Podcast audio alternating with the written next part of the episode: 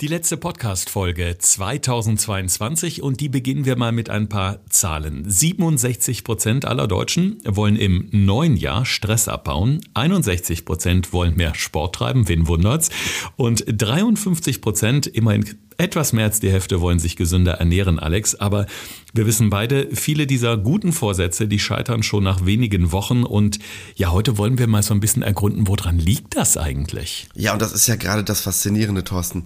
Jedes Jahr stehen genau diese drei Sachen immer unter den Top 3. Mal eine etwas andere Reihenfolge, aber immer genau diese drei. Und wir wollen jetzt mal so ein bisschen hinterfragen, woran das liegt und wir vielleicht diesen Kreislauf durchbrechen können, dass das nicht jedes Jahr immer wieder oben auf der Agenda steht, sondern wir vielleicht endlich mal in die Umsetzung kommen. Ich bin sehr gespannt drauf, denn ich bin auf jeden Fall ganz vorne dabei, wenn es darum geht, Vorsätze über den Haufen zu schmeißen und zwar frühzeitig. Gesund gefragt. Fünf Tipps für deine Gesundheit mit TV-Reporter Thorsten Slegers und Personal Trainer Alexander Nikolai. Schön, dass ihr dabei seid. Die letzte Folge in diesem Jahr und die ist natürlich auch wieder in Kooperation mit dem Klinikum Niederrhein, die übrigens eine ganz tolle Aktion gerade haben und zwar im Bethesda Krankenhaus in Duisburg und zwar nicht nur im Moment, sondern dauerhaft. Da gibt es nämlich tierischen Besuch und zwar im Zentrum für hereditäre Tumorerkrankungen. Es gibt dort einen Therapiehund. Fiora heißt die Königspudeldame die dort das chirurgische Team unterstützt und für die Genesung der Patienten, vor allen Dingen auch der kleinen Patienten, sehr, sehr wichtig ist. Und für alle, die sich jetzt fragen, Hund, Krankenhaus, wie geht das? Natürlich ist das alle hygienemäßig abgeklärt und mit dem Veterinäramt abgesprochen. Und die Therapieerfolge durch Tiere in Kliniken, die ist nachweislich sehr, sehr gut. Also von daher, wenn ihr euch mal etwas näher informieren möchtet, dann tut das gerne beim Klinikum Niederrhein, zum Beispiel auf Instagram. Dort gibt es sogar ein Foto von Feodora. Ja, Feodora scheint keine Figurprobleme zu haben, Alex, jedenfalls wie ich das hier so auf dem Bild sehe. Königspudeldarm, das heißt schlanke Hüfte. Das sieht bei uns Menschen ja manchmal so ein bisschen anders aus, gerade jetzt nach den Feiertagen. Und ähm, ja, viele wollen jetzt ganz, ganz schnell abnehmen, am liebsten im Turbogang und nehmen sich unglaublich viel vor. Ich glaube, da schellen bei dir schon so ein bisschen die Alarmglocken. Ja, immer wieder dasselbe Problem. Die Leute kommen auf die Idee, am 1.1., da geht's los. Und dann aber rubbel die Katz. In vier Wochen sehe ich aus wie eine Granate. Und das hasse ich ja, wenn ich irgendwo durch so einen Supermarkt gehe oder in der Kasse stehe und dann mich diese ganzen Zeitungen angucken, wo drauf steht, in vier Wochen zur Wunschfigur, Bikini-Figur wird jetzt gemacht, in drei Wochen 15 Kilo abnehmen was auch immer, da kriege ich schon Kopfschmerzen. Das denke ich mir. Im Januar, das ist ja auch so der klassische Monat, wo wirklich alle ins Fitnessstudio rennen und alle einen Vertrag unterschreiben möchten. Ich kenne das aus eigener Erfahrung. Ich habe das mittlerweile nicht mehr, aber vor einigen Jahren auch immer mal getan und ich habe mich im Nachhinein geärgert, denn ich habe ganz, ganz viel Geld für nichts ausgegeben. Ich war vielleicht zehnmal da und den Rest des Jahres eben nicht, aber habe meinen Beitrag brav bezahlt. Das geht ja nun mal vielen so. Die große Frage ist ja, wir haben viele Ideen. Der Bauch soll schmaler werden. Ich will so und so viel Kilo abnehmen. Oder ich möchte unbedingt zweimal die Woche Sport machen. Und das ist ja schon was, was einen erstmal erdrückt an guten Vorsätzen. Die große Frage, die sich am Anfang in diesem Chaos stellt, wie fange ich die ganze Chose am besten an? ich glaube, das Erste, was überhaupt erstmal wichtig ist, sich ein Ziel wirklich klar vorzustellen und das auch so zu formulieren. Hast du denn schon irgendein Ziel für 2023, Thorsten? Steht schon irgendwas auf deiner Agenda? Ja, also ernährungsmäßig habe ich genau zwei Ziele. Das eine ist weniger Fleisch essen als in diesem Jahr, also noch weniger. Und ähm, weniger Alkohol trinken tatsächlich, weil ich auch gerne mal ein Glas Wein zum Essen trinke, aber mir gesagt habe, also wenn überhaupt, dann am Wochenende, nicht unter der Woche und am besten sogar nur zu besonderen Anlässen. Genau, grundsätzlich schon mal ganz gut. Das heißt, das Thema mit dem Alkohol hast du schon mal relativ gut umrissen. Ne? Das heißt, das wäre jetzt beides aber der Themen, wo du sagst, okay, ich möchte von einer Sache weg. Das heißt, ich möchte weniger Fleisch essen und ich möchte weniger Alkohol trinken. Das Alkoholthema hast du schon mal ganz gut eingegrenzt, indem du sagst, ich mache das nur noch am Wochenende, nicht mehr unter der Woche. Damit hast du es ja schon mal so ein bisschen definiert. Mhm. Die Fleischgeschichte gerade eben, ganz ehrlich, die ist noch nicht wirklich gut ausgearbeitet, wenn ich das mal so sagen darf. Weil du sagst jetzt nur, was du nicht machen möchtest. Aber du brauchst ja jetzt eine Alternativhandlung. Weil das Ding ist ja, Fleisch wegzulassen ist ja nicht die Lösung. Das heißt, die Lösung bedeutet ja, ich möchte mich ja gerne anders ernähren als vorher, oder? Mm, definitiv. Also es kommt natürlich dementsprechend mehr Gemüse auf den Teller. Ne? Das ist ganz klar. Also bestes Beispiel heute, ich konnte wirklich kein Fleisch mehr sehen. Heiligabend Fondue Erster Weihnachtstag Rinderrouladen, zweiter Feiertag nochmal Fondue. Also irgendwann dann hängt es einem so ein bisschen sonst voraus. Und von da haben wir heute in der Familie gesagt, okay, heute Fleisch passé. Es gibt ein leichtes Reisgericht und wirklich nur mit Gemüse und es war göttlich. Also mir hat auch definitiv nichts gefehlt. Und ich fühle mich danach sogar so ein bisschen leichter und beschwingter. Sehr gut. Aber das wäre nämlich der entscheidende Punkt. Wenn ich so ein Thema angehe, muss ich mir überlegen, wie kann ich das Ganze wirklich planen? Und da bin ich halt wirklich ein riesengroßer Freund von, Dinge konkret zu planen. Weil dann nämlich viele Leute sagen, okay, ich will weniger Fleisch essen. Hm, was mache ich denn jetzt alternativ? Und es ist schön, wenn du jetzt zwischen den Feiertagen Zeit hast, da jetzt mal entspannt einzukaufen und all die Sachen dir zu holen, die du dafür brauchst. Aber im Alltag ist das leider oft nicht möglich und dann essen die Leute wieder irgendeinen Quatsch. Und dann heißt es halt auch im Alltag, das explizit zu planen und zu sagen, okay, was könnte ich alternativ essen, um zum Beispiel auf meinen Eiweißbedarf zu kommen. Brauche ich mehr Hülsenfrüchte? Will ich mehr Getreide zu mir führen? Was muss ich dafür machen? Was muss ich dafür einkaufen, wenn ich auf den Wochenmarkt, wenn ich in den Supermarkt gehe? Also wirklich eine dezidierte Planung zu machen, wie ich auch in die Umsetzung kommen kann und nicht nur ein Ziel festzulegen, sondern auch die Planung dafür anzugehen. Mhm.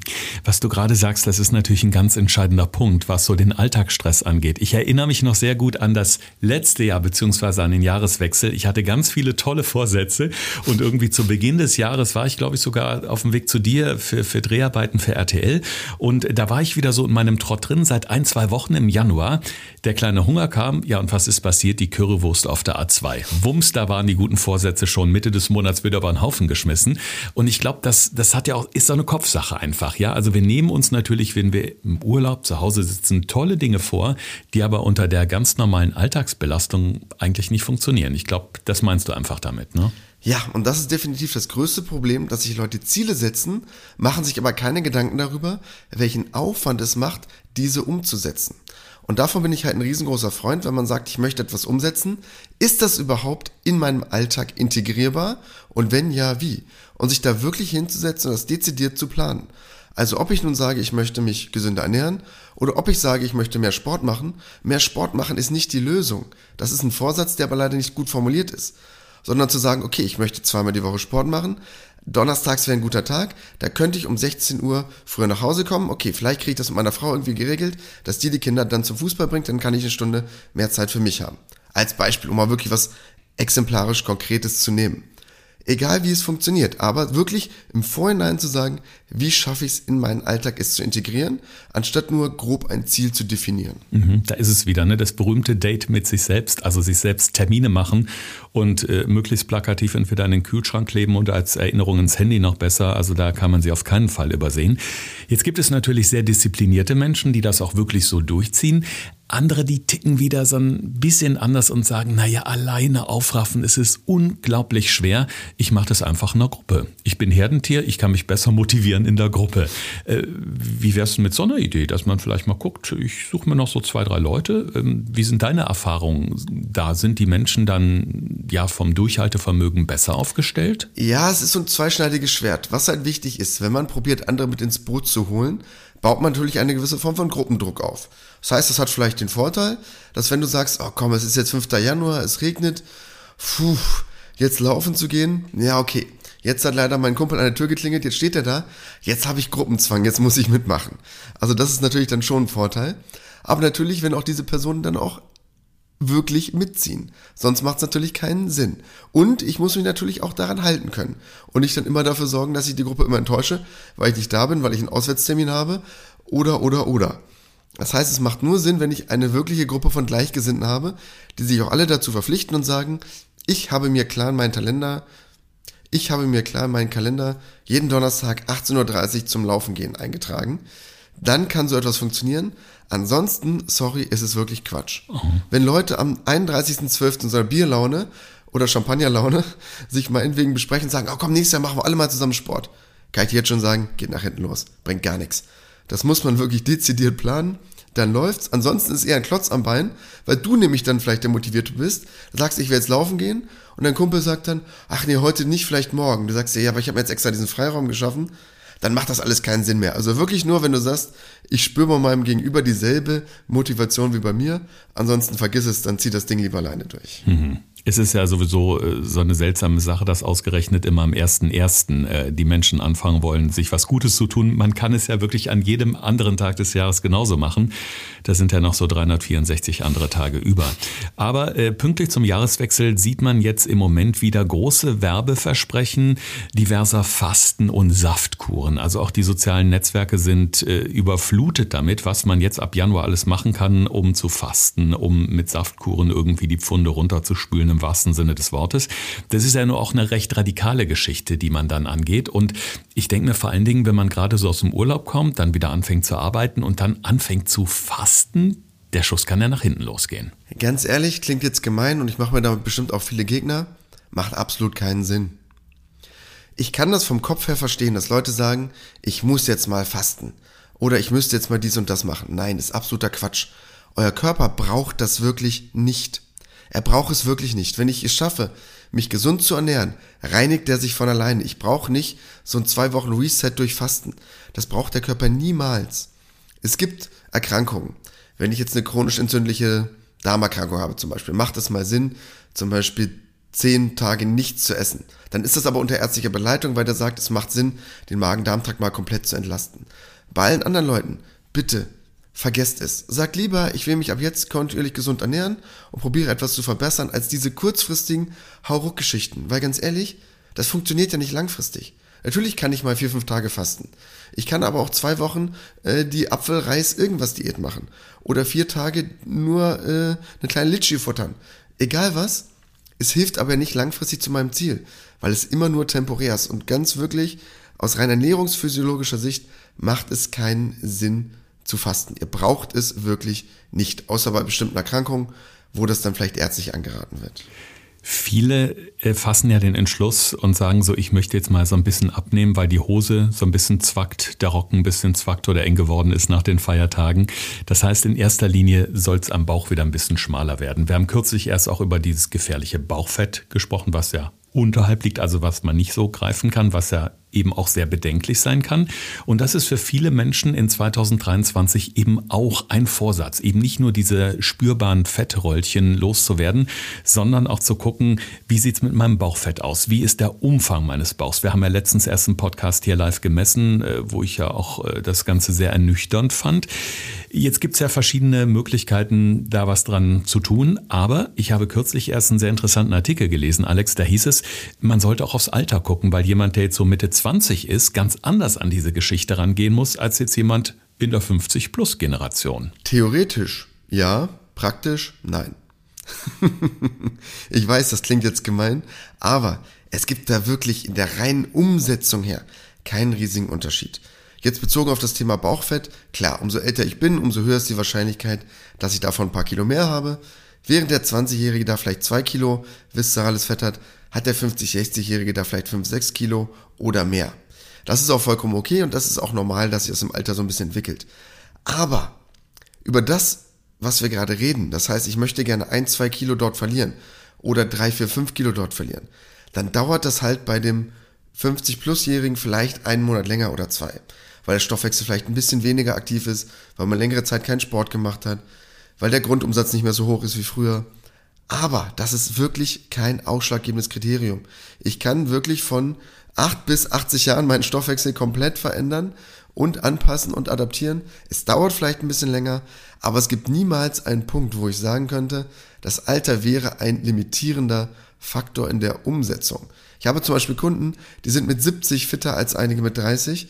Ähm, und das ist wirklich ein Punkt, den will ich gar nicht als Ausrede gelten lassen für die etwas älteren Semester, die uns vielleicht gerade zuhören. Mhm. Was wäre denn jetzt so ein guter Plan für die ersten Wochen des neuen Jahres, um möglichst auch ja die Motivation aufrechtzuerhalten? Also klar, in den ersten Tagen, da ist man immer noch voll bei der Sache. Je länger man irgendwas macht, desto schwieriger wird es. Es gibt ja auch so genannte Gewöhnungsphasen, wo sich Körper und Geist eben an diese in Anführungszeichen neuen sportlichen Herausforderungen gewöhnen. Ja, es gibt erstmal generell ganz wichtig, was du gerade meintest mit den Gewöhnungsphasen, so zwei unterschiedliche Prinzipien, nach denen man geht. Die 21 Tage beziehungsweise die 100 Tage. Die 21 Tage heißt einfach, wenn ich etwas jeden Tag mache.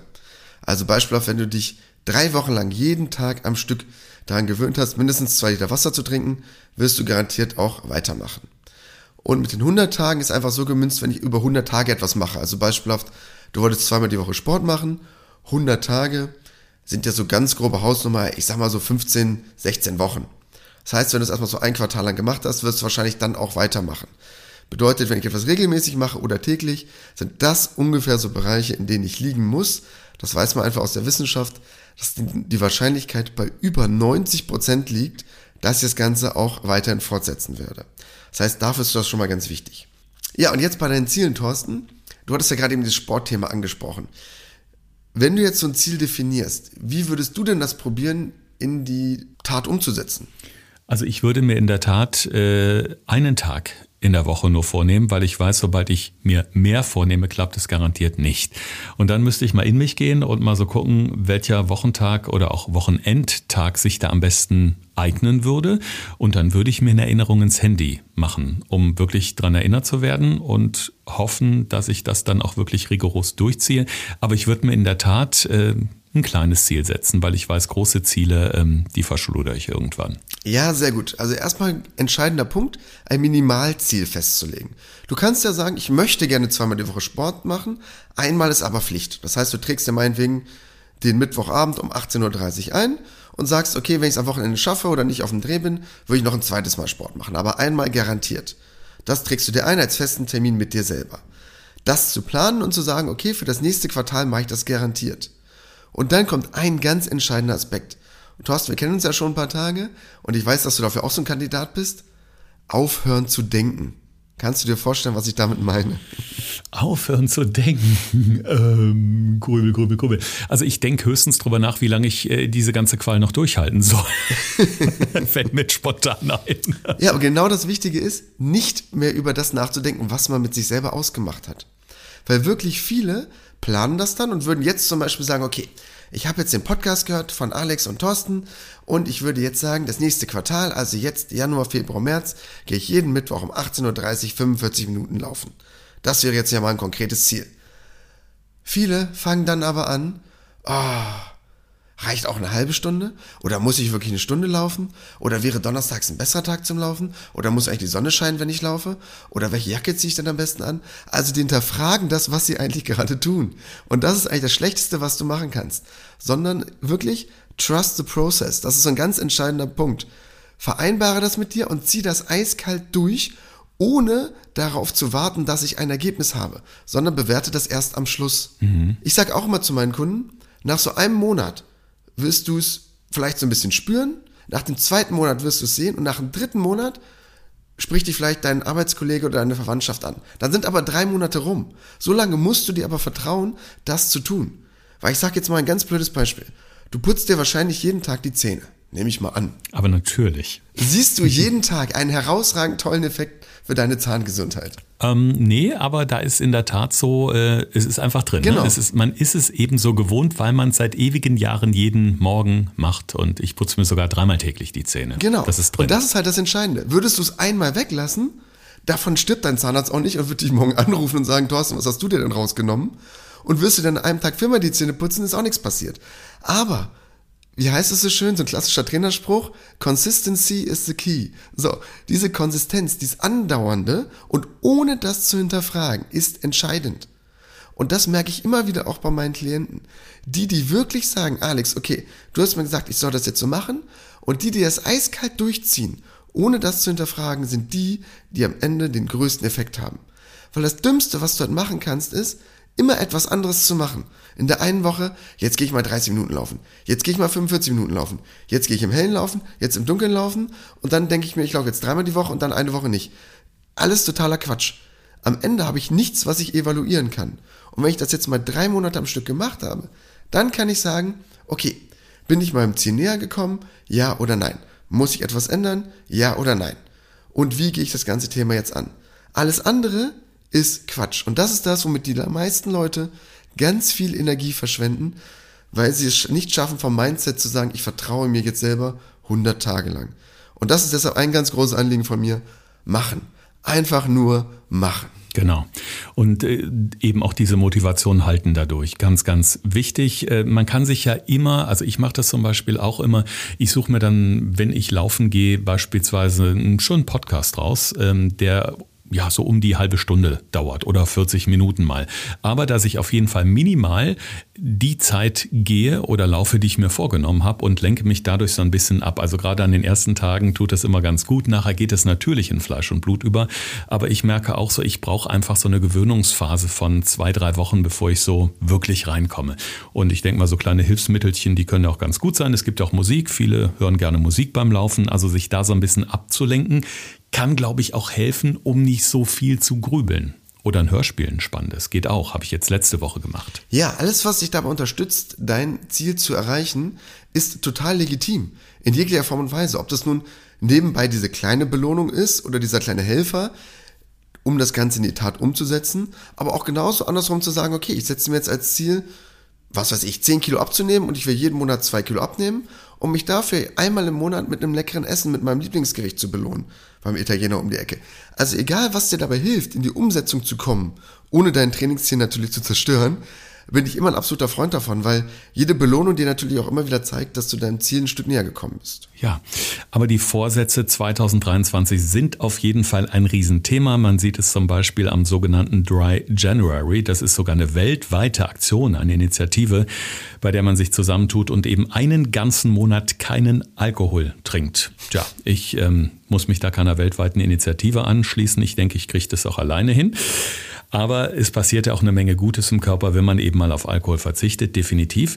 Wir haben jetzt schon viele gute Tipps bekommen, was wir tun können, wie wir unsere Ziele stecken und ja, vor allen Dingen, wie wir unsere Motivation bei Laune halten. Aber Alex, wir wollen das alles nochmal in unseren fünf Tipps für deine Gesundheit zusammenfassen.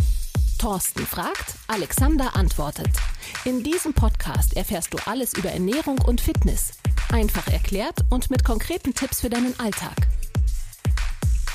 Ja, Tipp Nummer eins ich habe keine Zeit, was soll ich bloß machen, wie soll ich das bloß regeln? Ganz ehrlich, ich bin jetzt gemein, wenn du keine Zeit hast, dann hast du auch kein Ziel, was dir wichtig genug ist. Denn es ist nie eine Frage der Zeit, sondern immer der Priorität. Bedeutet, mit einer vernünftigen Planung, mit einer vernünftigen Vorbereitung schaffe ich es immer, das in mein Leben zu integrieren.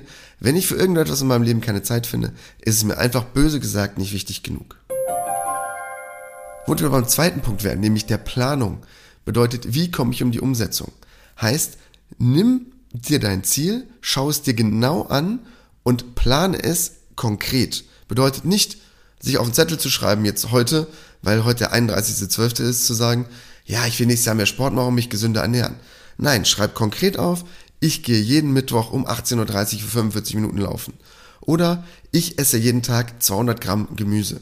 Das sind konkrete Ziele und so sollte man auch wirklich Ziele angehen, anstatt nur grob sie zu generalisieren, weil so komme ich auch leichter in die Umsetzung. Dann das 100 Tage bzw. 21 Tage Durchhalteversprechen. Wenn du etwas geplant hast und einen Zeitraum festgelegt hast, halt dich daran und hinterfrage es nicht mehr auf diesem Weg. Das heißt, geh deinen Weg, Konsequenz absolut entscheidend und dann zu sagen, okay, für die nächsten 100 Tage heißt ein Quartal lang werde ich ein bis zweimal die Woche laufen gehen. Oder ich werde 100 Tage lang am Stück jeden Tag 200 Gramm Gemüse essen. Was auch immer, aber währenddessen nicht hinterfragen. Und als letzter Tipp und mein großer Wunsch, nämlich, dass ihr mal jetzt eure Ziele, eure Wünsche, alles, was ihr euch vorgenommen habt für 2023 mal wirklich aufschreibt und uns das Ganze schickt. Denn wenn wir jetzt das ein Quartal durchziehen, 100 Tage wäre der erste vierte. Und das soll kein April-Chat sein, sondern am ersten vierten ist wieder ein Samstag, habe ich extra nachgeguckt im Kalender, werden wir einen Podcast machen zum 100-Tage-Versprechen. Und wir würden uns total freuen, wenn ihr mal aufschreibt, was ihr für Ziele habt, uns die gerne mal schickt, auch als kleines Versprechen an euch selber. Und dann wollen wir mal gucken, wie das Ganze funktioniert hat. Schickt uns das gerne per Instagram, per Mail oder auch gerne als Voice Message. Ich bin gespannt und dann analysieren wir das Ganze mal. Ui, dann müsste ich ja jetzt eigentlich auch meinen Vorsatz aufschreiben und gucken, wie es nach 100 Tagen aussieht. Natürlich. Ich wollte dich gerade mit verpflichten.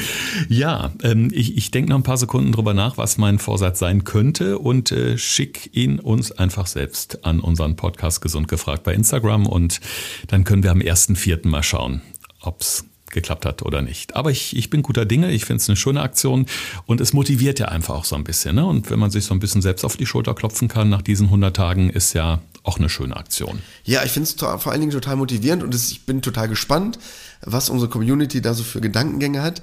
und ähm, wie ihr das Ganze umsetzen wollt, wie ihr das geplant habt und dann halt nach 100 Tagen mal zu schauen, okay, wie gut hat's funktioniert, was sind eure nächsten Schritte, weil es geht ja auch dann darum, wie neue Ziele zu formulieren oder was hat auf dem Weg noch nicht so geklappt, wo kann man vielleicht das Ganze ein bisschen aufgreifen. Deshalb könnt ihr uns dann auch gerne, werden wir dann auch nochmal rechtzeitig dran erinnern, eure Fragen schicken, auch gerne jetzt schon in der nächsten Woche. Wenn ihr mit irgendetwas hadert oder ein bisschen Zweifel habt, wie ihr in die Umsetzung kommen könnt, fragt uns gerne. Wir stehen da gerne mit Rat und Tat zur Seite. Ja, und davor dürfen wir noch mal so ein bisschen sündigen, weil mit der letzten Podcast-Folge heute am 31. Dezember 2022 schließen wir dieses Jahr ab. Das heißt, so ein Säckchen 2, 3, 4 dürfen da noch sein. Und ja, ab morgen schauen wir dann mal, wie standhaft wir alle sind. Wir hören uns auf jeden Fall zur nächsten Folge wieder am 7. Januar. Bis dahin rutscht gut ins neue Jahr und ja, Schön, dass ihr dabei seid, dass ihr uns so die Treue haltet und ganz, ganz wichtig, bleibt alle schön gesund. Das war Gesund gefragt. Der Expertentalk mit Thorsten Slegers und Alexander Nikolai. Wenn es dir gefallen hat, abonniere gerne unseren Podcast und verpasse keine neue Folge mehr.